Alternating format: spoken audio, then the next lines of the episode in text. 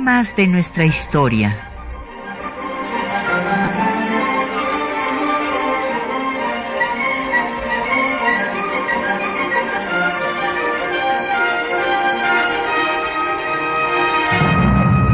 Un espacio que difunde el conocimiento del pasado para comprender nuestro presente. Programa a cargo de la maestra Patricia Galeana.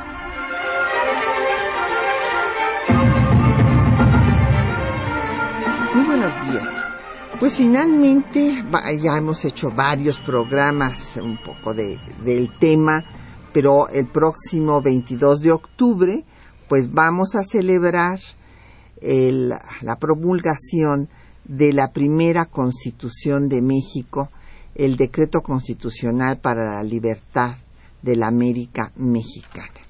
Y por lo tanto, pues hoy vamos a dedicar nuestro programa a hablar del contenido de esta primera constitución, de sus antecedentes, de las influencias y trascendencia contra lo que algunos colegas, eh, tanto historiadores como constitucionalistas, que por mucho tiempo le habían restado importancia a esta constitución, diciendo que no había estado en vigor, cosa que no es exacta, eh, que no había tenido trascendencia, cosa que tampoco es exacta, y eh, se había estudiado y difundido poco, y qué bueno que ahora en este bicentenario podamos estudiarla y analizarla y valorar pues a los constituyentes que la hicieron posible. Y para hablar de este tema tenemos el gran gusto de que nos acompañe el doctor Salvador Valencia Carmona. Bienvenido, Salvador. Qué bueno que estás en temas de nuestra historia. Otra vez ya te extrañábamos. Eh, gracias, Patricia. Aquí siempre a la orden.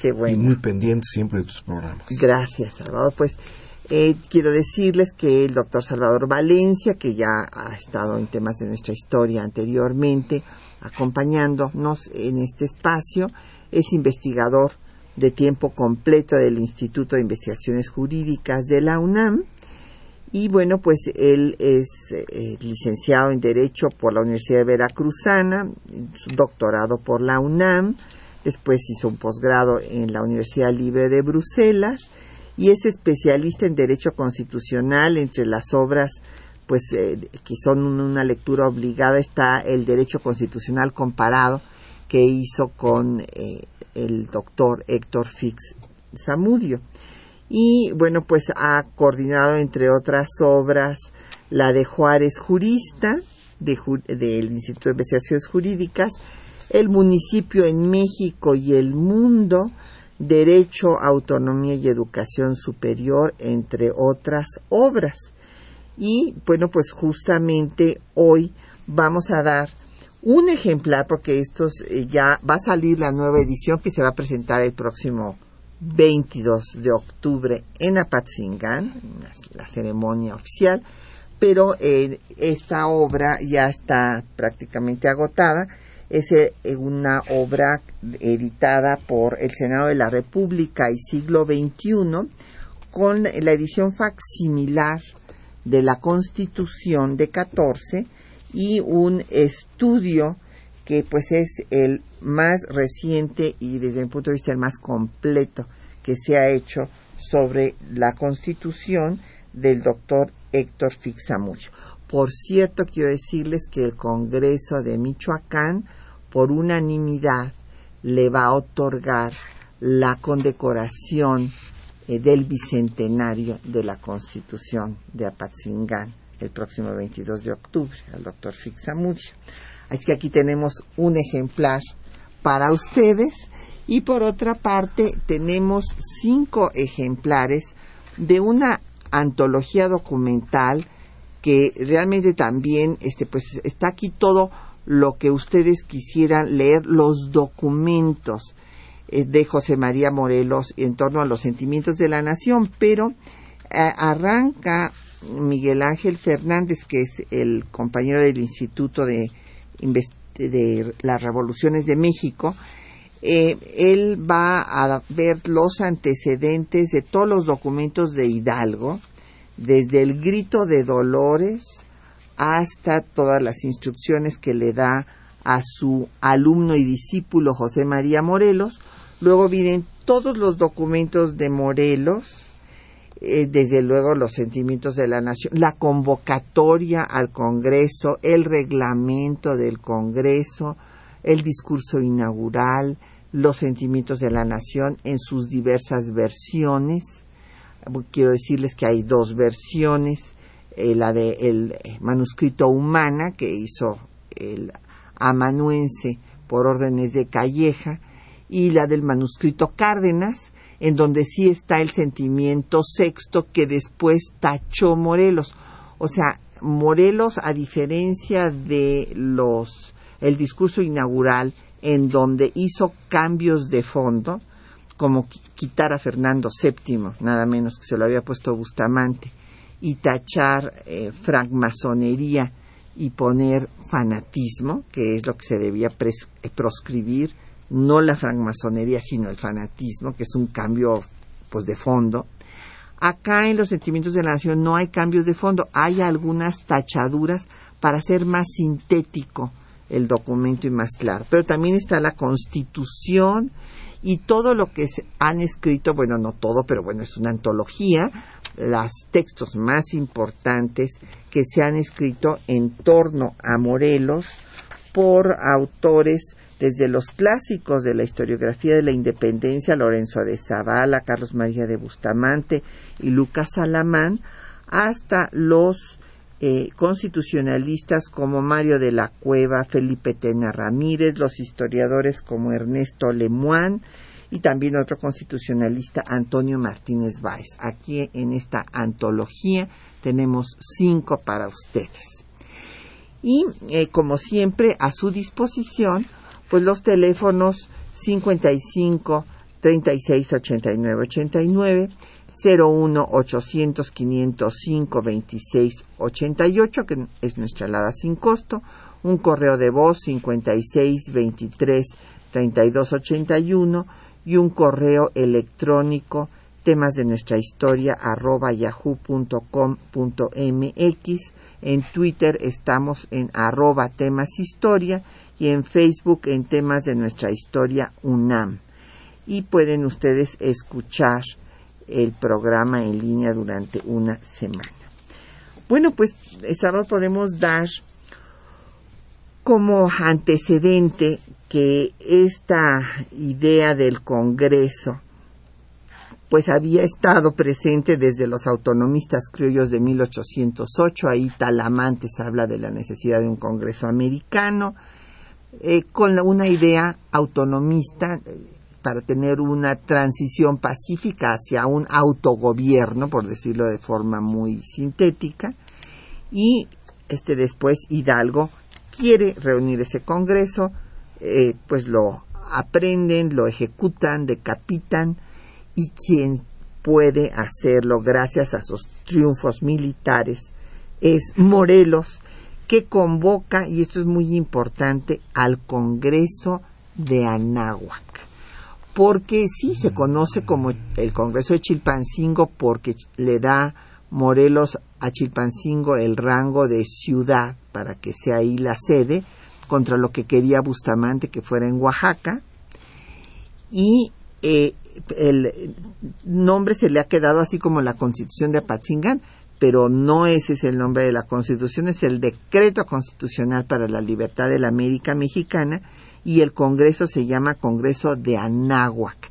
Y esto es muy importante porque se está recuperando la raíz de las culturas originarias de México, porque la concepción que tenía Hidalgo y que tiene Morelos también es que la nación ya está constituida, ya estaba constituida, llegaron los españoles a usurpar la soberanía y ahora se van a liberar. Adelante, Bueno, yo principiaría por decir que a 200 años del documento, lo que llama la atención es la vigencia, la actualidad del pensamiento de aquella generación liberal y democrática. Y llama la atención porque muchos de los principios que están aquí curiosamente todavía en muchos aspectos están pendientes en el país, pese a los esfuerzos y progresos que éste ha tenido. Y yo diría que aquella generación recoge una tradición, vamos a ir humanista, filosófica, entroncada fundamentalmente con la filosofía de la ilustración. Se percibe en este documento, obviamente, la influencia de las cuestiones francesas de 1793 y 1795, y también algunos ecos de la Constitución de 1812 que fue anterior. Pero diríamos que eh, la Constitución de 14 ya recoge algunos pensamientos señeros del propio Hidalgo, que había, como ustedes saben, pues expedido aquel famoso decreto contra la esclavitud en 1810, o sea, principiando la independencia. Y el 19 de octubre, justo. Así es, este en, este, en este mes estamos. Vamos a recordar. Y no solo eso, prohibía los tributos de castas. Y una cosa que parece ahora un poco ridícula, aunque no tanto, se prohibía el asunto del papel sellado. Recordar que también en Estados Unidos, cuando la independencia, se pronunciaron también contra el impuesto sobre el timbre. Así es. Es lo mismo. O sea, era el papel oficial que costaba mucho. Y si lo comparamos ahora con lo que cuestan los papeles judiciales, diríamos que las cosas tampoco han cambiado mucho porque salen bastante caros. Ah, yo, Entonces, eso no lo sabía yo. eh, Entonces, por ahí principiemos. Diría yo también que ya en este bando de Hidalgo hay algunas ideas señeras. No de embalde fue su discípulo precisamente Morelos. Y hay otro personaje también, que es un personaje también muy inquieto, dinámico, Ignacio López Rayón, que en 1812 eh, pues produce un documento que se llama Los Elementos Constitucionales, donde da una serie de pronunciamientos sobre la soberanía popular, sobre la división de poderes, sobre los derechos del hombre, que ya también apuntan en la misma dirección. Claro, O pero sea que era una generación ya formada en una cierta ideología muy consistente, integral y de avanzada en aquel momento para el país. En este sentido, bueno, cabe destacar que hay una polémica porque le dedicamos aquí un programa al tema muy importante entre Morelos y Rayón porque Rayón representa la corriente monarquista que va a eh, venir de Allende. O sea, aquí encontramos estas diferencias. La primera diferencia que hay entre Allende e Hidalgo es justamente que Allende insiste en continuar con la monarquía y con Fernando VII. Y esta es la misma idea que va a tener Rayón. Y Morelos, en cambio, igual que Hidalgo, no está pensando, eh, hay que eliminar, hay que quitarle la máscara, le escribió textualmente, a la revolución, quitar a Fernando VII, como lo había quitado ya Hidalgo de todos sus documentos, solamente lo menciona en el primero, y como había sacado al- la efigie de, de Fernando VII del Palacio de Gobierno en Guadalajara.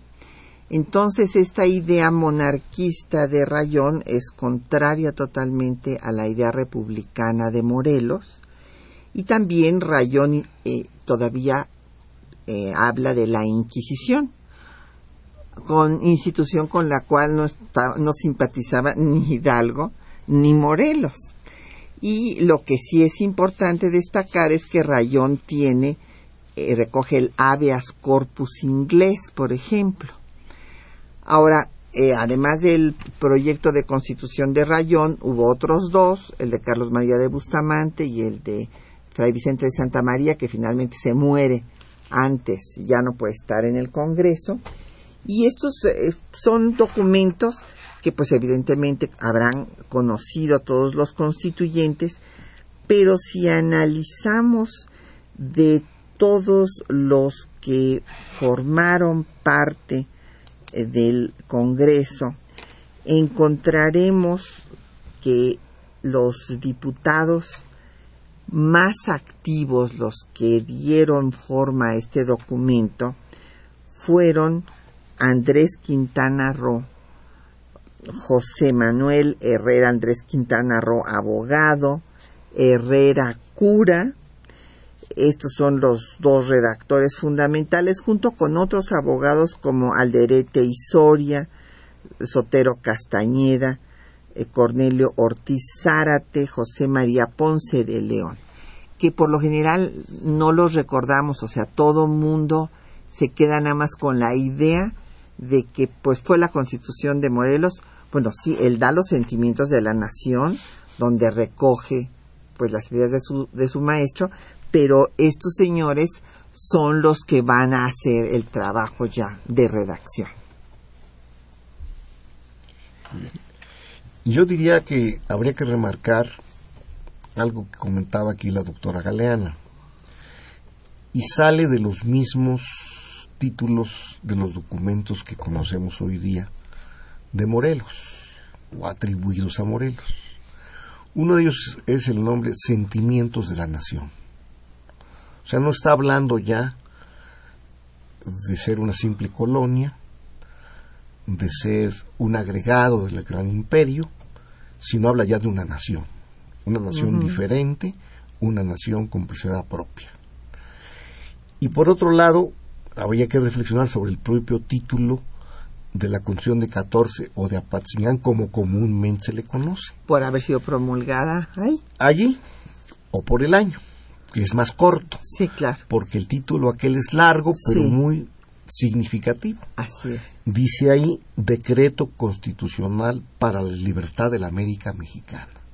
O sea, ya habla de independencia, habla de separación y ya, como se dijo aquí, se le está quitando la máscara al movimiento. Y se dice, es un movimiento de independencia, es un gran avance y ya se definen con claridad los rumbos hacia donde el país se va a dirigir. Y además aparece por vez primera el nombre de México, porque antes se había hablado de la América septentrional. Vamos a hacer una pausa para escuchar canciones de la época, canciones del disco La Resistencia Popular de Voz Viva de la UNAM, estas canciones de la Revolución de Independencia y vamos a escuchar pues la que, las que se dedican justamente a Morelos. Primero escucharemos La Virtud y la Gloria.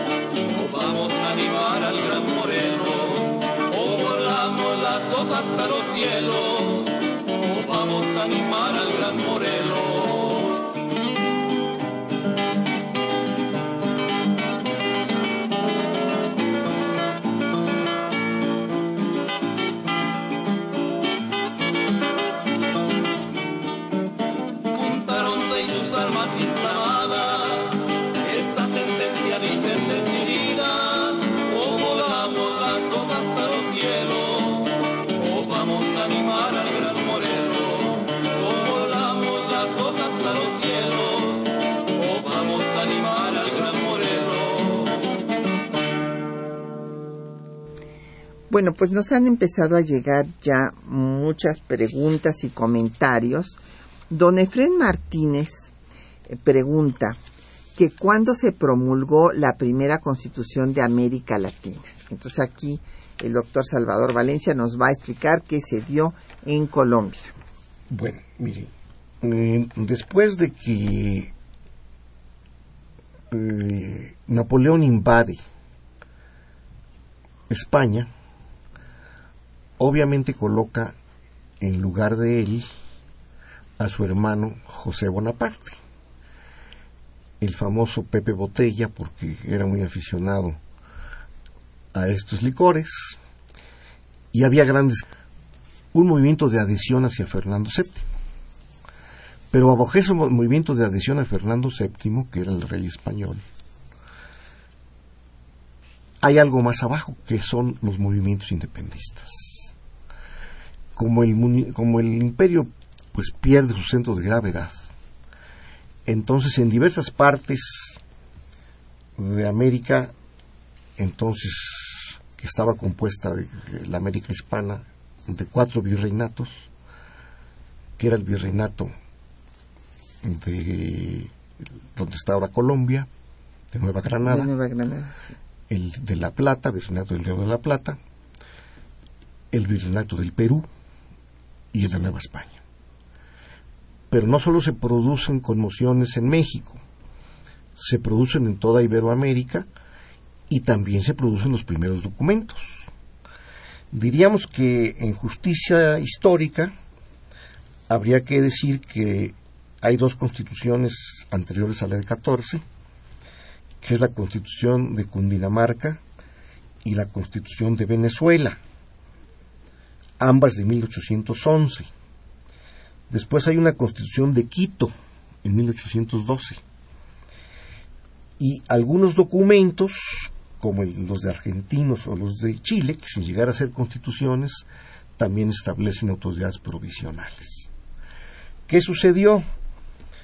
que obviamente al desaparecer el centro de gravedad que era Madrid, las colonias tienden a manifestarse espontáneamente y empiezan a tomar conciencia de que es preciso ser independientes. Por eso se producen estos documentos. Y curiosamente, en varios de estos documentos nos encontramos el famoso Ejecutivo Colegiado, que es el que recoge también la Constitución de 14. Ya hablaremos más adelante cuando veamos el contenido de la Constitución de 14, que es muy importante esta institución. Habría solo que agregar esto, que pese a que estos documentos son muy importantes, los que hemos reseñado, quizá el documento de más profundo contenido ideológico y patriótico y señero es la Constitución de 14, muy superior a los documentos anteriores pues ahorita vamos a, ver, porque justo eh, este ejercicio que pues ustedes en Derecho Constitucional han hecho, que me parece muy eh, ilustrativo, el derecho comparado, nos sirve para ubicarnos realmente en el contexto pues internacional y en este caso latinoamericano. Eh, sí, en efecto, esta constitución, eh, pues, pues podemos entrar, ya sabemos que pues hubo un congreso que se reúne el Congreso de la Náhuac en Chilpancingo, que tiene que ser un congreso peregrino porque está perseguido por los realistas y pasa a Tlacotepec, a Tlachapan, a Huetamo, a Uruapan, que es en donde se redacta la mayor parte porque ahí se quedan tres meses en Uruapan después a Tiripitío y finalmente en Apatzingán, que es donde se promulga. Y es importante ver que pues, los diputados, algunos que inician, después se reincorporaban a la lucha y ya no firman ni siquiera la Constitución. La Constitución va a ser firmada por Morelos y 12 diputados más y va a tener pues las influencias que hemos mencionado.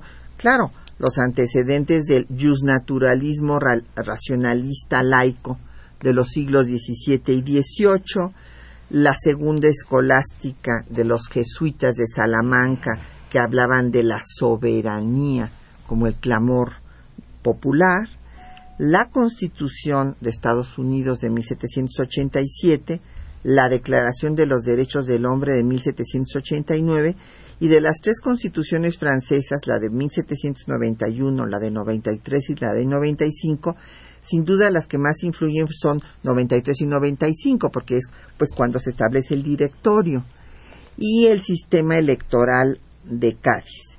Es una constitución que tiene 242 artículos, está dividida en dos partes, la dogmática de declaración de derechos y la orgánica donde están los órganos de gobierno. Y en cuanto a los derechos, bueno, pues establece la libertad, igualdad jurídica, seguridad, propiedad, presunción de inocencia, derecho de audiencia, inviolabilidad de domicilio, se proscribe la tortura y se declara que esto me parece precioso, que la ley es la expresión de la voluntad general y que su fin es la felicidad común. Muy bien, habría que detenerse un poco en esto que expresa la doctora Galeana, porque esta expresión de voluntad general recuerda pues ni más ni menos que a un filósofo de gran importancia que fue Jean Jacobo Rousseau. En el contrato social, él dedica, digamos, la parte central, la parte medular de esta obra excepcional a la voluntad general. La voluntad general es la voluntad popular. La voluntad popular que encarna obviamente en los representantes populares, en el poder legislativo. Por eso precisamente el poder legislativo, como veremos más adelante, tiene en la Constitución de 14 una importancia fundamental. Es el eje, el poder legislativo, de la Constitución de 14 a tal punto que puede calificarse la Constitución de 14 como una Constitución que establece un gobierno de asamblea. Ahora bien, otro punto que se señala en este aspecto, y recojo aquí la frase de un famoso historiador, para mí extraordinario, José Miranda. José Miranda dice que en este grupo que hace la Constitución de 14 se percibe el mayor acercamiento a Rousseau y que es preciso tratarlo, digamos, como si fuera una unidad doctrinal. Y efectivamente, como señaló la doctora, era un grupo ilustrado, un grupo de gente preparada, y donde no solo Morelos era eh, el hombre, él era un hombre de equipo, y supo serlo, supo encabezar ese grupo de patriotas. Entonces nadie duda, digamos, de la presencia, por ejemplo, de Bustamante, que también escribió bastante sobre la historia de México, fue de las primeras historias de México que hubo. También el caso de Quintana Roo, que había sido abogado y esposo ni más ni menos de Leona Vicario, mujer de gran perfil en la independencia. Que hablar de José Manuel de Herrera, de López Rayón, de Lisiaga. O sea, era un grupo de personas ilustradas, conscientes de lo que estaban haciendo y hacia dónde debía dirigir sus destinos la nación. Y bueno, eh, el tema de la soberanía pues que es eh, de origen rusoniano, en efecto, se plantea en la Constitución como eh, la, soberanía del pueblo y su facultad de darse la forma de gobierno que decidan sus representantes, de dictar sus leyes y que esta soberanía es imprescriptible, inenajenable e indivisible. Se plantea en efecto la división de poderes, aquí la eh, tradicional de Montesquieu de tres poderes, pero con la preeminencia del legislativo, como nos decía el, doctor Salvador Valencia Carmona, eh, en la cual sí, pues era un gobierno de asamblea o como lo podríamos llamar ahora un sistema semiparlamentario, porque el legislativo estaba por encima del ejecutivo y del judicial. Eh, el legislativo era el que designaba a los otros poderes. En su momento de mayor eh, número fueron 17 diputados, aunque repito, no logran firmar los 17 la constitución por la situación de, guerra en la que estaban y designan a un, a un ejecutivo que se llamaba Supremo Gobierno era colegiado con tres titulares y dos suplentes y justo en este el primer ejecutivo que van a designar pues van a estar Morelos y este José María Cos así como Liceaga. Ellos formarán el primer ejecutivo colegiado que era pues fue una una de las disidencias que sí sabemos que tuvo José María Cos José María Cos estuvo en contra de lo que él llamó una dictadura parlamentaria y eh, un ejecutivo débil. Sin embargo, pues después él fue electo para formar parte de ese ejecutivo. Muy bien, habría que detenerse un poco en esa exposición que hizo la doctora Galeana sobre las libertades y principios constitucionales de expuestos en este documento. Este documento tiene un artículo que a mí se me hace bellísimo y que quiero leerlo porque explica un poco la ideología de esa generación muy brillante y que curiosamente es antecedente de la Constitución de 57 del artículo primero. Y dice así, artículo 24, la felicidad del pueblo y de cada uno de sus ciudadanos consiste en el goce de la igualdad seguridad, propiedad y libertad. La íntegra conservación de estos derechos es el objeto de la institución de los gobiernos y el único fin de las asociaciones políticas. ¿Qué quiere decir esto? Que el Estado, que los poderes, que el gobierno, todo debe estar al servicio del hombre, al servicio del ciudadano.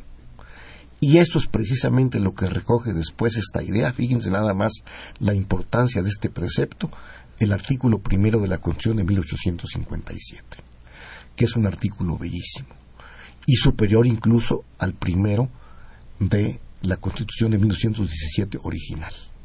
Así es, coincido totalmente contigo. Pues vamos a escuchar ahora eh, el documento que eh, lanzó el Congreso de Anáhuac eh, para anunciar la proclamación de la Constitución que lleva por nombre la libertad, decreto constitucional para la libertad de la América mexicana.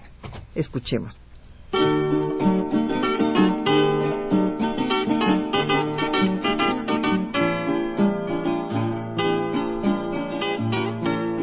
22 de octubre de 1814 se promulgó el Decreto Constitucional para la Libertad de la América Mexicana, popularmente conocido como la Constitución de Apatzingán. Al día siguiente, los integrantes del Congreso de Anáhuac dieron a conocer el manifiesto que anunciaba su proclamación. Escuchemos algunos fragmentos. Mexicanos, la patria misma reclamó nuestros sacrificios aceptamos la más augusta confianza que podía depositarse en nuestras manos y con la misma nos presentamos ahora a la faz de la nación. ¿Qué días tan placenteros el 14, 15 y 16 de septiembre del año próximo anterior? En ellos se anunciaba el orden y se miraba con interés la prosperidad y engrandecimiento de los pueblos. Vimos a estos ejercer por la vez primera los derechos de su libertad en la elección de representantes para formar el cuerpo soberano. Vimos ampliarse legalmente el Congreso de la Nación con el aumento de cinco individuos, llenando esta medida el voto general de los ciudadanos y concediéndose por medio de ella la representación que demandaban juntamente las provincias, mientras que la potestad legítima fijaba la ley que pusiese coto a la arbitrariedad y allanase los caminos de nuestra suspirada independencia.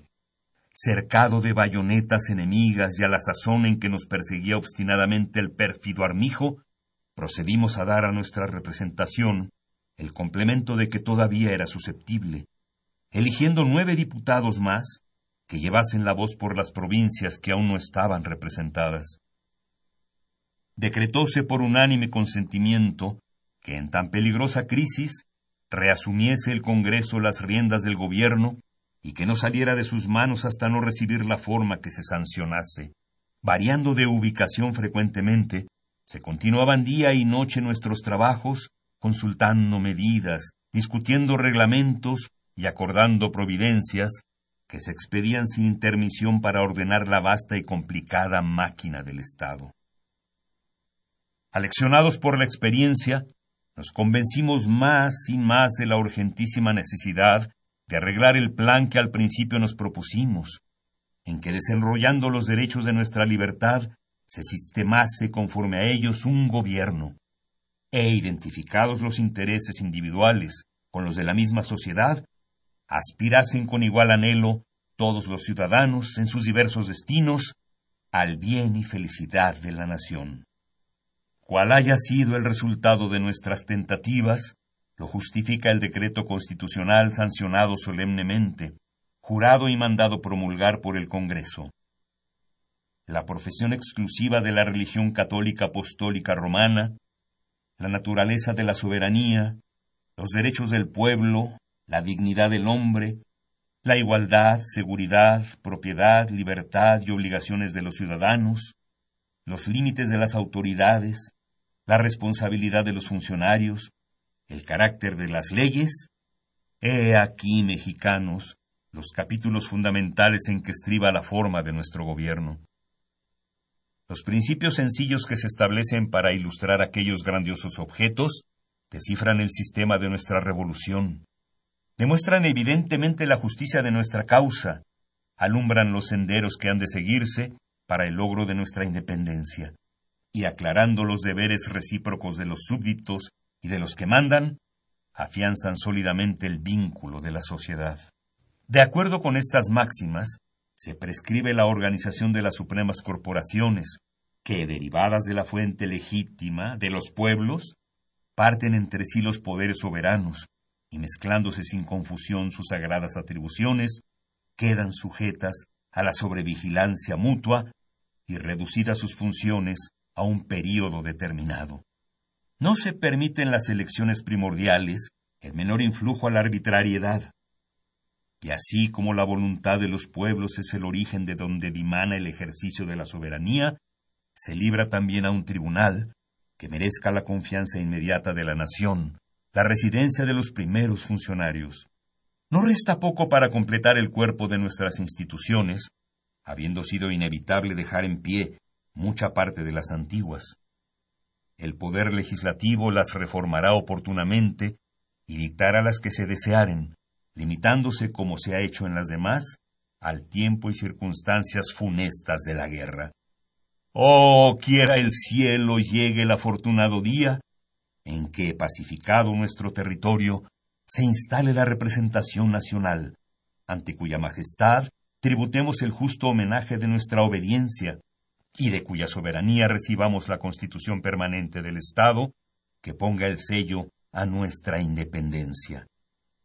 Interin mexicanos, está concertado el plan que ha de regirnos, para que nuestra felicidad no se encomiende ciegamente al influjo fortuito de las armas. La arbitrariedad no tiene acogida en nuestro sistema.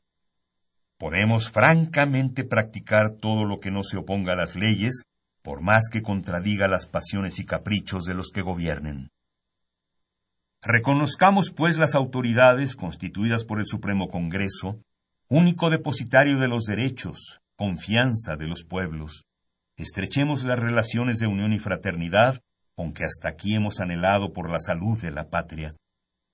Abominemos el espíritu de partido que en cualquier evento nos sumergiría infaliblemente en el fango de la esclavitud, y de una esclavitud quizá más ignominiosa que la que hemos experimentado bajo las leyes de España horror eterno a las facciones intestinas. Solo ellas, menoscabando el estado brillante de nuestros ejércitos y la fuerza moral de la opinión, podría acarrearnos el malogro de nuestra gloriosa empresa.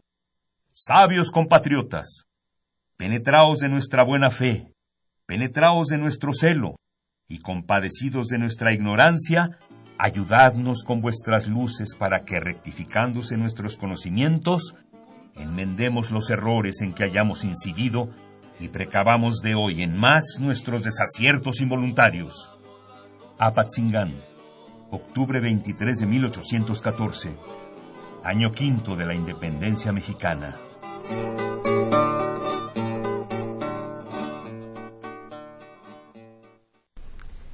Bueno, pues ahí escucharon ustedes cómo se, se habló de un punto muy importante, a pesar de que estaban eh, acosados por el ejército realista, eh, en los territorios liberados hubo una elección de los diputados y se designaron otros por todo el territorio oprimido, como le llamaban, con toda atingencia. Eh, también hablan pues de todos estos principios que hemos dicho que tiene esta constitución y nos han llegado una serie de comentarios y preguntas y bueno pues nos gusta muchísimo que se convierta en hashtag el siguiente para que lo retuiteen todo lo que puedan que es la bellísima eh, pues idea que tiene el artículo 24 de la Constitución de 14 la ley es la expresión de la voluntad general y su fin es la felicidad del pueblo y de cada uno de sus ciudadanos. Los derechos del hombre son el objeto y único fin de los gobiernos y de las asociaciones políticas más vigencia no podía tener Salvador, ¿no? Imagínate que es, ese el ideal todavía por alcanzar. Y, bueno, pues eh, justamente ya los, lo están retuitando. Claro, quizá por ello vale la pena remarcar esto.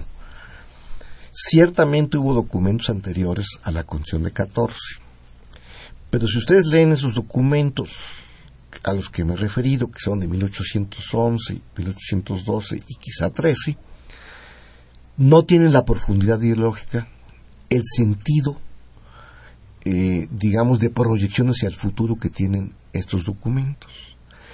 Y tan tiene profundidad la Constitución de 14 que se ocupa ni más ni menos que de la educación Así es, esa es una pregunta que, vendrá, vendrá precisamente a recogerse en la Constitución con plena amplitud hasta 1917 en el artículo tercero. Y aquí ya se ocupa, si ustedes repasan los artículos 13 a 41 donde están las libertades, después del artículo 24 se encuentran el artículo referente a la educación y que dice lo siguiente, la instrucción debe ser favorecida por la sociedad con todo su poder. O sea que hay que dedicar todos los esfuerzos de la sociedad a la educación del pueblo. Y agrega el artículo siguiente, la libertad de hablar, discurrir, de manifestar las opiniones por medio de la imprenta, no debe prohibirse a ningún ciudadano a menos de que ataque el dogma turbe la tranquilidad y se ofenda el honor de los ciudadanos. Es un artículo también espléndido, quizá con el único punto de que todavía siguen atados a la religión católica que sigue siendo oficial. Salvo ese aspecto del dogma que se explica por la propia formación de, los constituyentes de 14, el demás artículo es plenamente vigente. Claro. Que sí, que bueno, José Manuel Herrera que fue de los principales redactores, pues era cura, igual que, igual que Morelos, ¿verdad? Pero, este, en efecto, toda, toda la idea de la libertad de prensa y también la importancia de la educación, que sobre esto nos había eh, preguntado don José Guadalupe Medina, de la Netzahualcoyot, que qué importancia le daba y, y que en qué artículos se toca el tema de educación. Entonces se toca, se hablaba de instrucción. Instrucción. Y, y es en el, en el artículo. Eh, del artículo 25-26. Después del 24 encuentran los artículos educativos. 25 y 26. Muy bien. Por ahí están. Sí, y otro punto que habría que mencionar es que eh, la Constitución, como decíamos, tuvo, ya, ya estamos viendo la importancia de sus conceptos y además eh, su trascendencia, porque todos estos elementos que hemos mencionado, estos principios constitucionales, pues van a estar en todas las constituciones posteriores de México. Entonces, desde luego que tiene trascendencia. Y eh, su vigencia, pues la podemos encontrar en que eh, el Poder Judicial fue designado, se creó el Supremo Tribunal de Justicia, con cinco miembros que, como decía yo, había designado el Congreso. La presidencia se alternaría cada trimestre y se cambiaría eh, cada tres años este tribunal y empieza a impartir justicia en Ario de Rosales, en Michoacán. Y encontramos, bueno, pues la documentación correspondiente en el Archivo General de la Nación. Bien, yo me detendría aquí con un par de minucias constitucionales que no por ser minucias no han dejado de provocar debate. Una de ellas es si tuvo o no vigencia la Constitución de Apatzingán. Sobre esto, un ilustre jurista y constitucionalista clásico, don Felipe Tena Ramírez, cuyo libro Derecho Constitucional Mexicano sigue siendo, obviamente, una obra espléndida. Afirmaba allí él que eh, no había tenido vigencia la Constitución. Sin embargo, un historiador del instituto ya desaparecido, muy simpático, amigo nuestro, el doctor Felipe Remolina Roqueñi, se ocupó de este tema. Exactamente. Y demostró que tanto el Poder Legislativo como el Ejecutivo, como aún el Judicial, habían producido una serie de actos jurídicos válidos. Entonces, que la Constitución no tuvo una vigencia general, pero sí tuvo vigencia en algunas partes del país. Así es, Entonces, su, lo recordamos a Felipe en este momento con mucho afecto. Claro que sí. Otro aspecto que había que destacar es este asunto del Ejecutivo colegiado. ¿Por qué el Ejecutivo colegiado? Porque se tenía temor primero al caudillismo, claro. al hombre fuerte. Se trataba de que no hubiera un rey absoluto, de que no hubiera un presidente tampoco absoluto, sino cómo hacerle para que dentro del propio Ejecutivo se limiten los poderes de este importante órgano que generalmente tiende a avasallar a los otros. Pues vamos a dividirlos en tres. Que es un asunto que en el derecho comparado lo vemos, que hay algunos ejemplos. Por ejemplo, el Ejecutivo Colegiado todavía está vigente en Suiza y estuvo curiosamente también vigente en Uruguay en un par de ocasiones. Funcionó bien en Uruguay hasta que hubo crisis económica. Pero finalmente el objetivo de estos eh, constituyentes es tratar de que se limite el poder ejecutivo distribuyéndolo en tres individuos o tres personas. Tan es así que sujetaban al Ejecutivo a una serie de restricciones. Él no podía alejarse de su residencia, salvo con permiso de el Poder Legislativo incluso en los artículos 102, 122, 141 y 42 y en otros más, incluso no podía pasar una noche sin el permiso del legislativo. Mm. O sea, se llegó a un extremo de minucia en este afán de limitar el poder. De controlar. Que fue de los grandes problemas que ha padecido México y sigue padeciendo. Así es. ¿Cómo controlar el Ejecutivo? Afortunadamente a nivel federal ya lo hemos logrado el problema ahora son los gobiernos de los estados que en este momento carecen de efectivo control. Así es. Bueno, pues vamos a escuchar otro poco de música, las canciones de la Revolución de Independencia del disco, eh, la colección Voz Viva de la UNAM, el disco La Resistencia Popular, y ahora vamos a escuchar Ínclito Gran Morelos.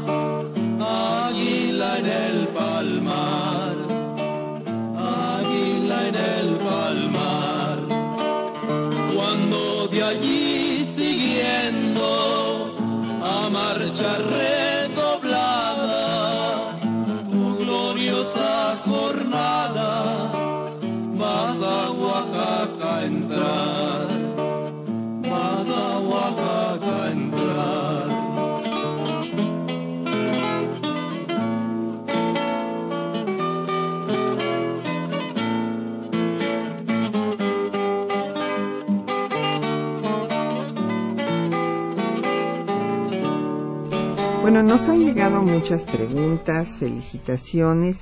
Don David Sosomoc Romero de Atizapán eh, pregunta que eh, si contenía, qué contenía de la religión y la intolerancia. Sí, sí, este, don David, eh, la intolerancia religiosa fue muy difícil de superar en México y los que la van a superar son los liberales juaristas. Y la primera constitución que no establece la intolerancia religiosa es la de 1857 y por eso viene una guerra civil.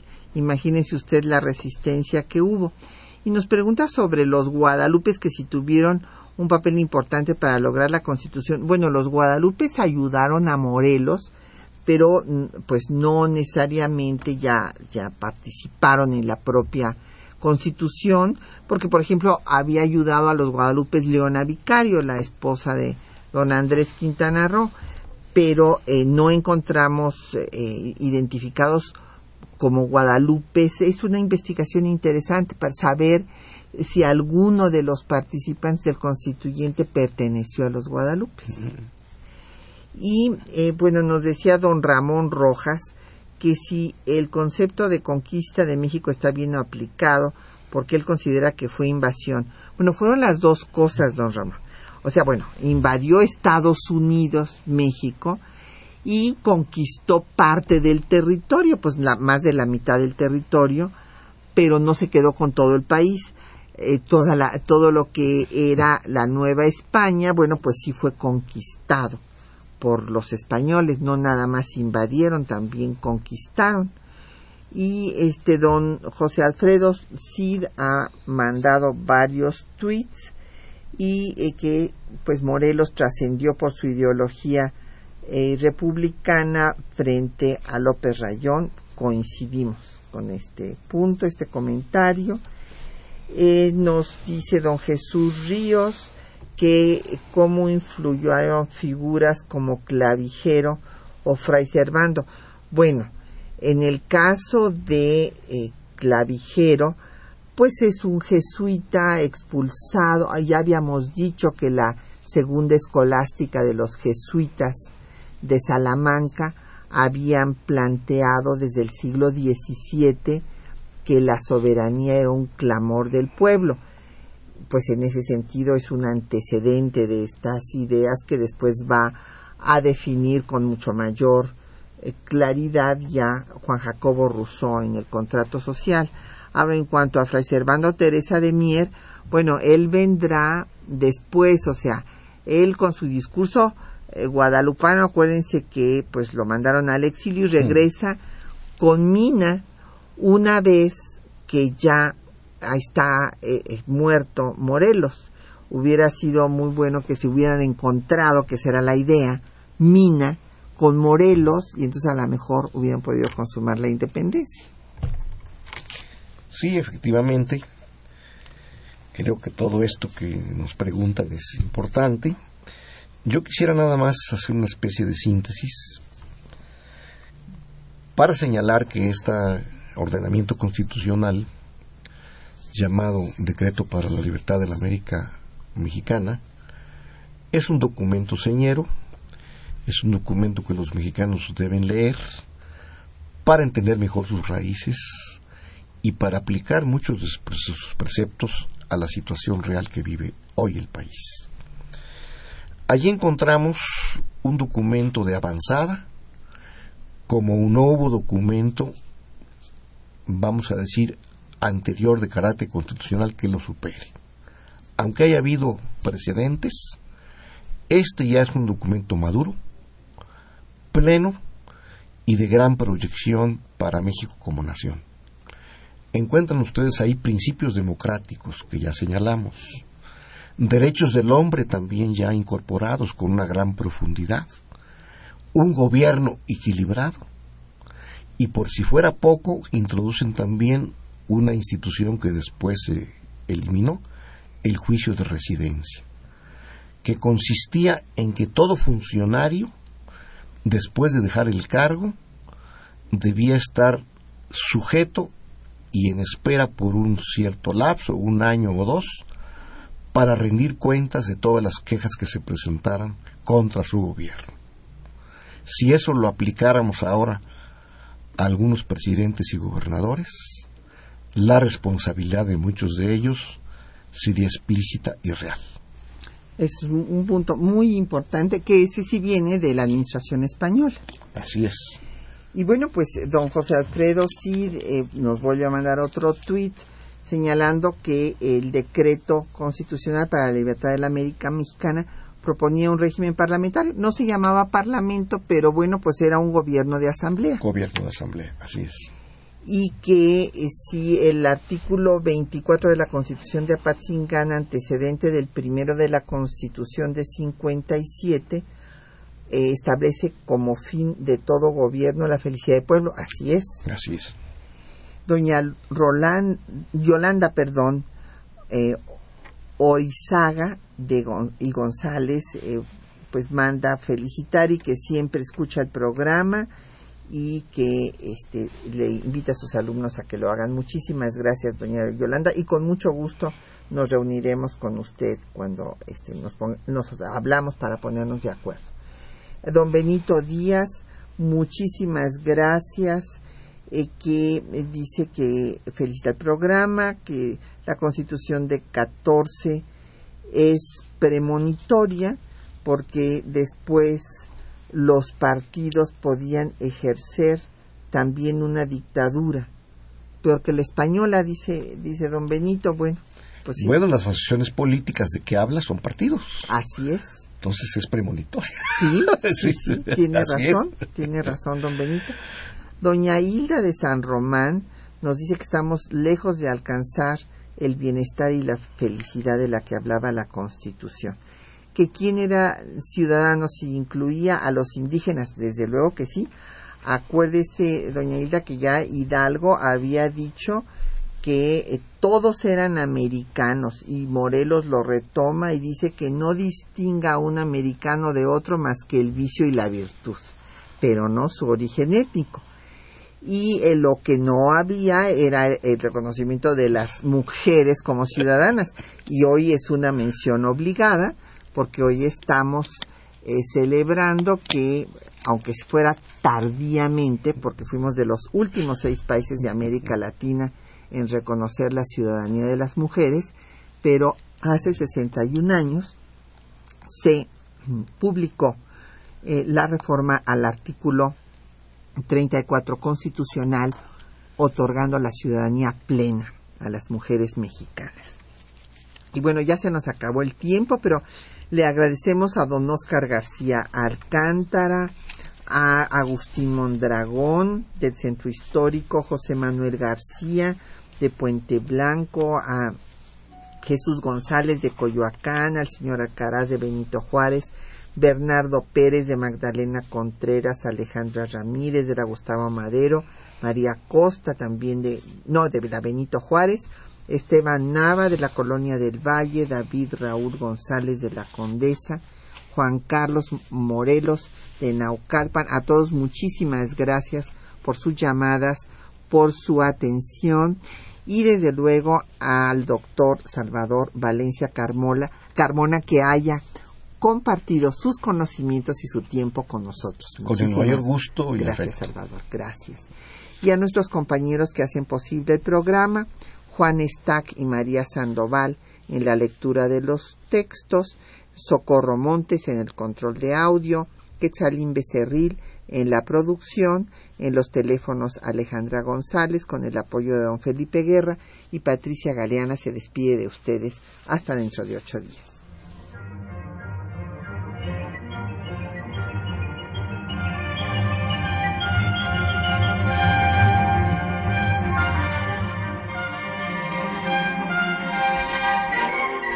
Temas de nuestra historia.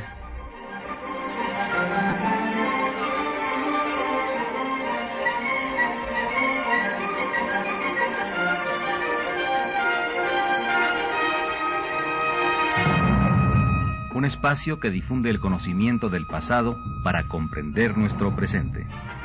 Programa a cargo de la maestra Patricia Galeana.